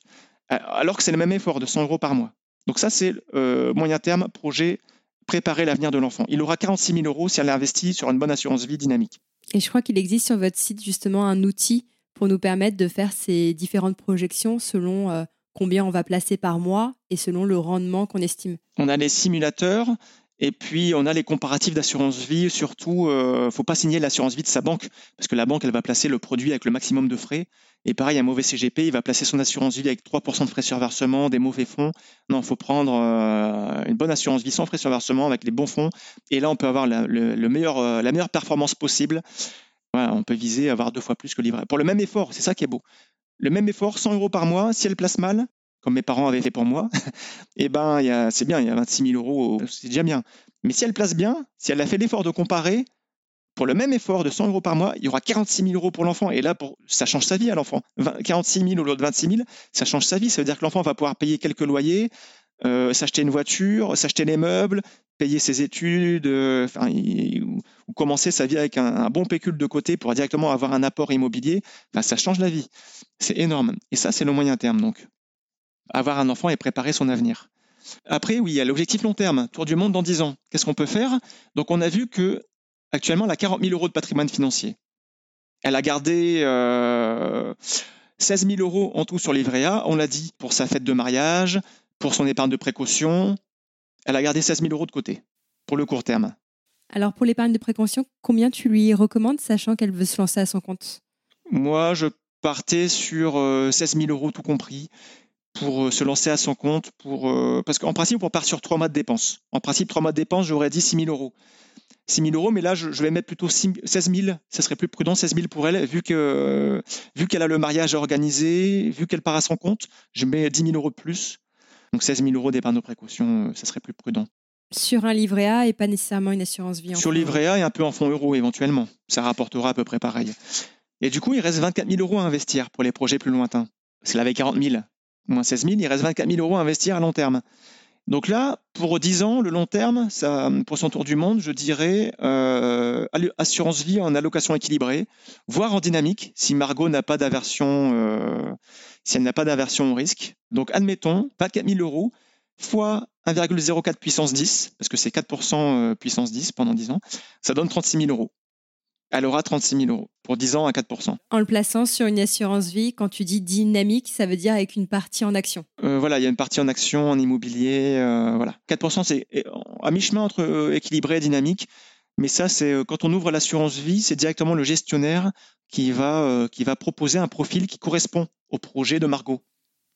D'accord. Mais sinon, elle passe par mon cabinet en gestion de patrimoine et, et on le fait. Mais, mais c'est automatique, on prend les projets du client et on va estimer, OK, euh, toi, selon tes projets, selon ton aversion au risque, euh, selon ton horizon de placement, disons, ça donnera plutôt du équilibré dynamique. Donc, on peut tabler sur du 4%. Et si c'est très, dyna- très dynamique, on peut tabler sur du, du 6%. Mais là, admettons 4%, ça donnera euh, 36 000 euros de capital dans 10 ans. Ça fait un bon tour du monde, là. Et là, il lui reste, on avait dit 900 euros de capacité d'épargne, parce qu'elle a 1000 euros de capacité d'épargne. On a dit 100 euros par mois pour le gamin, donc il reste 900 euros. Et ça, elle peut alimenter son, assurance vie tous les mois si elle veut. C'est pas obligé, mais si elle veut, elle alimente tous les mois. Pendant 10 ans, ça donnera 167 000 euros de capital. Ça fait un sacré tour du monde, 167 000 euros de capital. Ou ça fait un apport, si elle veut, pour acheter un, appartement, sa résidence principale. Si dans quelques années, elle souhaite aussi acheter. 167 000 euros sur 10 ans, donc dans 10 ans, elle est large. Elle se fait un, un super tour du monde. Et il reste peut-être 100 000 euros ou même plus, 130 000 pour acheter un appartement. Ça fait un super apport pour un appartement ou une maison. Donc pour le, pour le long terme, j'estime qu'elle est à l'aise là. Et pour le très long terme, on a vu euh, le très long terme, elle souhaite euh, une épargne retraite parce qu'elle sera freelance. Et euh, freelance, et même pour les actifs, hein, pour notre génération, pour les actifs, attention, euh, faut pas trop compter sur notre, notre système de retraite par répartition. C'est en train d'être dé- détricoté. Il faut cotiser de plus en plus et on a de moins en moins et on repousse l'âge de départ en retraite. Donc c'est l'horreur. Donc euh, il vaut mieux épargner pour partir plus tôt à la retraite ou pour vivre euh, plus confortablement en retraite. Et donc là, pour le très long terme, donc préparer son épargne retraite. Donc là, il faut de l'épargne long terme. Qu'est-ce qu'on peut faire? On peut ouvrir une deuxième assurance vie, parce qu'on peut avoir autant d'assurance vie qu'on peut, on peut avoir 10 assurances vie si on veut. On ouvre une deuxième assurance vie en profil dynamique cette fois, parce que là, l'horizon de placement, elle est jeune, elle a 30 ans. Donc elle a peut-être 20 ou 30 ans devant elle. Cette fois, elle peut avoir un profil dynamique. Et euh, si elle veut préparer sa, sa retraite, donc elle n'épargne pas tout, admettons qu'elle n'épargne pas tout. On disait 900 euros par mois tout à l'heure. C'est peut-être beaucoup, 900 euros par mois pour le projet long terme. Donc si Margot est d'accord, finalement, on fera juste 700 euros par mois pour le tour du monde, ça sera largement suffisant. Et on garde 200 euros par mois comme ça pour la retraite. Et ces 200 euros par mois pour la retraite dans 30 ans ou dans 20 ans, admettons que ça soit dans 30 ans, elle a 30 ans, ça fera 60 ans. 200 euros par mois sur 30 ans, à 6%, ça donne 195 000 euros. Elle aura 195 000 euros pour sa retraite. Et là, ce qui est bien avec l'assurance vie, c'est qu'elle pourra optimiser sa sortie en assurance vie. Parce que l'assurance vie, c'est une niche fiscale. C'est une super niche fiscale. On peut sortir 9200 euros plus-value par an, sans impôt. Donc euh, voilà, elle pourra vivre comme ça, sans impôt sur le revenu, sur, le, sur ses retraits d'assurance vie. C'est ce que font tous les rentiers. Et euh, j'avoue que c'est ce que je fais aussi en assurance vie. Je, je retire tous les ans 10-20 000 euros sans impôt, parce que ça représente moins de 9200 euros de plus-value par an. Alors, si je résume, euh, avec sa capacité d'épargne à 1000 euros par mois, donc ce que tu lui conseillerais de faire, c'est de mettre 100 euros par mois pour l'enfant. Comme ça, il aura 37 000 euros quand, quand il aura D'accord. 20 ans. 700 euros pour le tour du monde et pour euh, un apport immobilier. D'accord. Est-ce que ces deux-là, on pourrait les diviser en deux? Ah oui, elle pourrait faire une assurance vie projet euh, tour du monde, 350 euros par mois, et notre assurance vie projet euh, apport immobilier. Donc si, si c'est plus clair dans son esprit, oui, elle peut faire deux fois 350. Et donc, ouvrir un compte, une assurance vie par projet. Voilà, c'est ça. Moi, c'est ce que j'aime bien faire. J'aime bien avoir ma comptabilité. C'est un peu une comptabilité mentale, mais j'aime bien avoir une assurance vie par projet. Mon fils, il est 100% action, c'est pour lui. Et moi, j'ai une assurance vie 100% fonds euros pour la sécurité.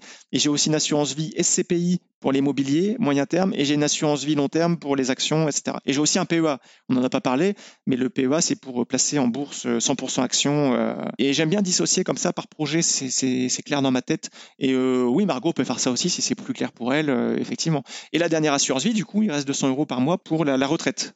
Comme ça, ça fait 100 euros l'enfant, 350 la tour du monde, 350 l'apport immobilier, et 200 pour la retraite. Ça fait 1000 euros par mois. On retrouve sa capacité d'épargne.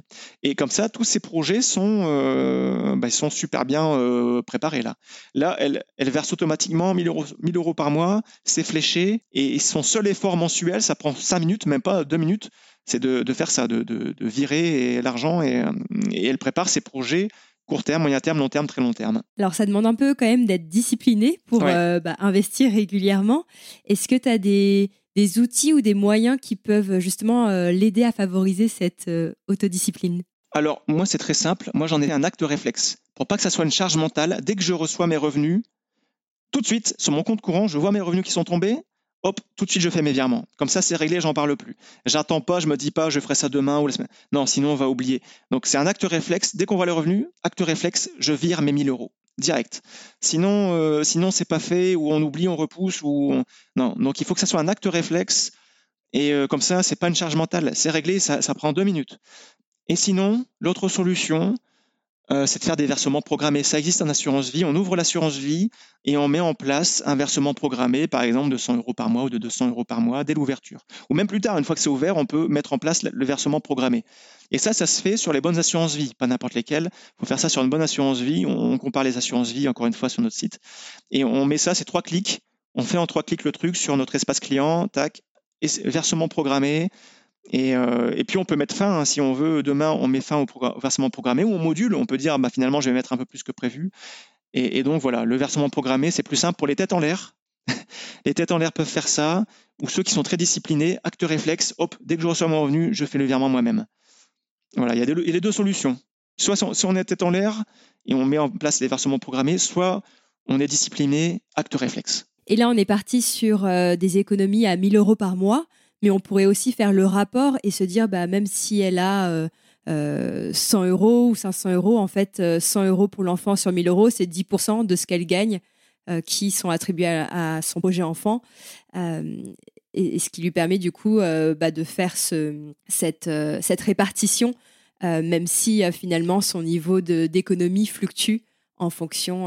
bah c'est ça, moi c'est moi, j'ai fait ça à la louche, hein, euh, avec un peu d'expérience, mais, euh, je me dis, euh, oui, à 1000 euros de capacité d'épargne, pour un projet, pour un enfant, pour, dans 20 ans, on peut partir sur 10%, ça fait, ça fait 100 euros par mois, ça lui fera déjà un beau capital, 37 000 euros. Peut-être même que c'est trop, peut-être qu'elle va dire, non, 37 000, ça fera beaucoup, on peut même partir sur 50 euros, ça fera, ça fera 18 500 euros de, de capital en plaçant à 4%. Donc, c'est vraiment à voir selon la, la pondération de ces projets. Si elle veut euh, accorder plus de valeur à son projet d'achat de résidence principale, euh, moi je suis parti sur 350 euros, 700 sur 2, eh ben, elle peut mettre plus.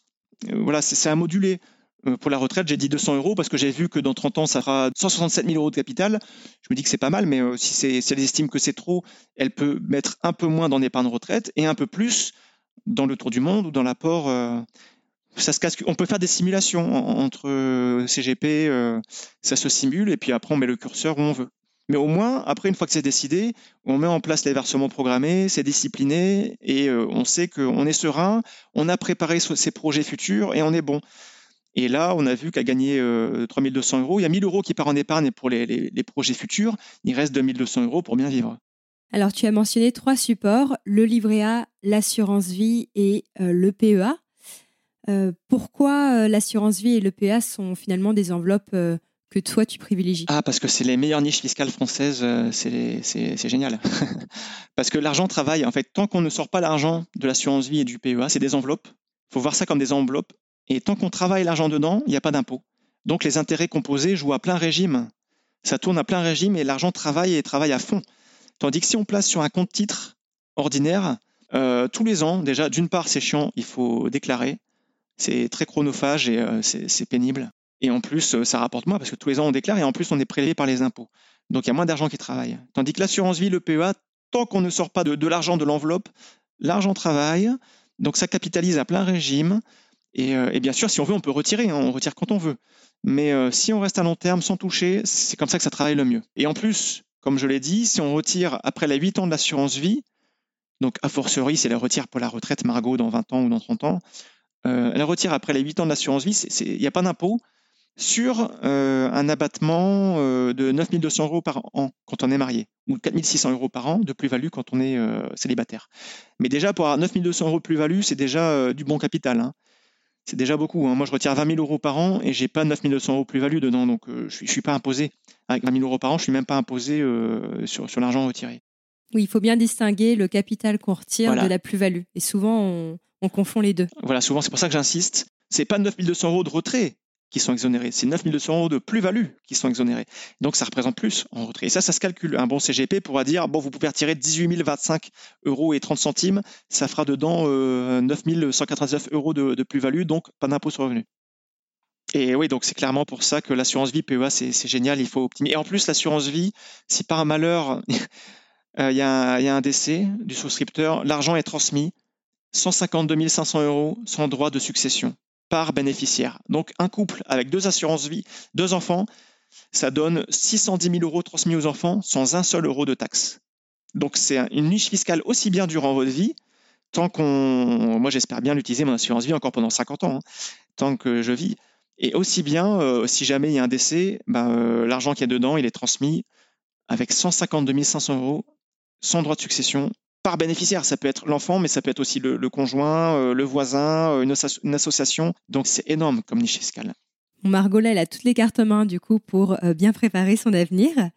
merci Nicolas pour cette étude de cas. Ça m'a donné envie en tout cas de, souscrire à votre nouvelle offre de CGP, de conseiller en gestion de patrimoine. C'est pas du tout pour faire de la pub, mais au moins le, le truc que je vais expliquer, c'est que voilà, faut vraiment faire la différence entre les simples vendeurs ils s'appellent CGP, mais 95% c'est des vendeurs. Ils vont juste vendre leur Pinel. Et les vrais CGP au sens noble du terme, qui sont indépendants, qui n'ont pas de rétrocommission, comme le cabinet que je crée actuellement, sans rétrocommission, donc on est payé juste en honoraire, du coup on est objectif.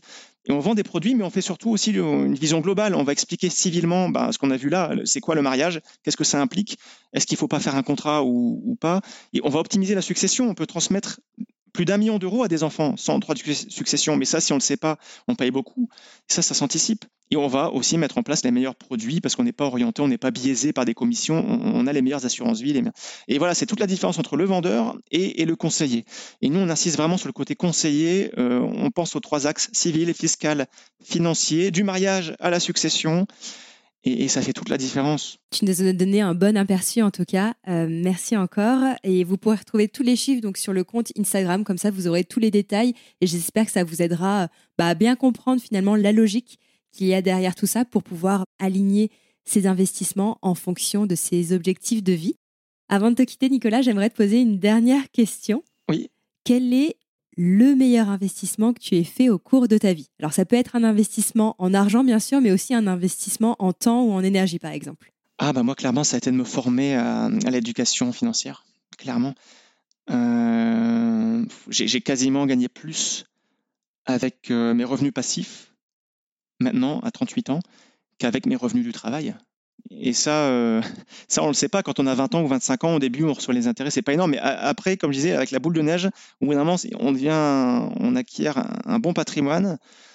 Et, du coup, euh, les revenus passifs prennent de plus en plus de place, plus de place que les revenus actifs. Et, là, c'est génial. Et du coup, ça vaut le coup de s'être formé. Alors moi, je me suis formé un peu au niveau un peu expert, hein, mais tout le monde ne va pas faire ça. Mais ne serait-ce que lire 2-3 heures, 2-3 heures un bon site, comme avenue des investisseurs, ça permet d'avoir les bases et de prendre après de bonnes décisions financières. Et ça, à long terme, c'est une super formation. Ça prend que 2-3 heures pour avoir les bases, mais euh, euh, toute votre vie, vous prendrez des meilleures décisions et ça rapportera bien plus que de faire 3 heures sup au travail ou qui seront rémunérés à 30 euros de l'heure ou, même pas. Ça rapportera bien plus à long terme. Et en plus, après, vous, pouvez aussi euh, expliquer ça à votre conjoint, à vos enfants, à vos amis. Enfin, ça a beaucoup plus d'impact et euh, ouais, clairement, moi, c'est mon meilleur investissement en temps que j'ai jamais fait, c'est de mettre un jour penché sur mes finances personnelles au lieu de signer simplement n'importe quelle assurance vie euh, qu'un banquier voulait me vendre. Et sinon, bah, c'est mon investissement en trackers, en actions, les trackers sur du long terme, sans me prendre la tête. Je, je je suis pas un trader. Et c'est ce qu'on explique sur ADI. On ne fait pas du trading, on, investit, on ne joue pas. On investit et pour ça, c'est l'investissement long terme en action, euh, comme un métronome, tous les mois, sans stresser, euh, sans faire de, choix d'action au pif, sans, faire de market timing. Je ne vais pas vendre ou pas acheter en panique. Je reste investi et, puis voilà, c'est vraiment le côté zen. Euh, la sérénité et puis ça tourne tout ça. En fait, c'est purement mathématique Euh, c'est pas émotionnel. euh, Ça doit pas être émotionnel. Faut, faut garder son temps pour autre chose dans la vie que de gérer son argent. Et, et c'est ce côté-là que j'aime bien. euh, J'ai mis en place mon, mon truc discipliné, bête et méchant, ça marche. Et tout mon temps comme ça, il est, il est focus sur autre chose. Qui compte pour moi, c'est ma famille ou, ou juste nourrir mon site, faire l'éducation financière euh, des, des Français. Merci Nicolas, mais en tout cas moi tu m'as donné envie de, de me mettre à l'éducation euh, financière et j'espère que celles et ceux euh, qui nous ont écoutés auront envie aussi de s'y mettre après cet entretien. Euh, merci encore infiniment, j'ai adoré faire ce premier entretien avec toi. Euh, voilà, merci Nicolas. Bah, super, bah, merci Aude d'avoir pensé à moi. C'est c'est un honneur d'avoir été le, le premier à faire le premier épisode. Et puis je pense que ça va être une saga avec des centaines d'épisodes. Ça va devenir énorme parce que je sais que tu es hyper, euh, hyper investi là-dedans et on, ça fait un an qu'on discute et, et tu commences à être très bien calé. Je suis convaincu avec la passion, la passion ça mène à des grandes choses, donc il y a, il y a du potentiel et, et c'est le premier d'une d'une longue série. C'est gentil, merci Nicolas, à bientôt. Salut Aude.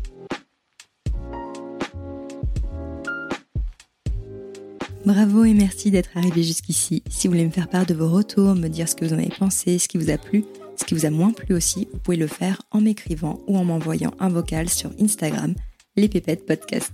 Ça me fera très plaisir de vous entendre. Je vous ai mis dans les notes de l'épisode le lien vers l'étude de cas que j'ai proposée à Nicolas pour vous permettre déjà de revoir les chiffres et aussi pour vous permettre d'appliquer sa méthode à votre situation personnelle. Et comme Nicolas c'est un mec en or, il offre aux auditeurs et aux auditrices des pépettes une remise de 100 euros sur leur service. Donc dites bien que vous venez de la part des pépettes. Et si vous voulez soutenir le podcast, la meilleure façon de le faire, c'est de vous abonner. C'est gratuit en plus. Vous pouvez aussi partager l'épisode à une amie, un collègue, un membre de votre famille, bref, à toute personne pour qui cet épisode pourrait être utile. On se retrouve mardi dans deux semaines pour un nouvel épisode. Et d'ici là, je vous souhaite de remettre du sens dans vos finances.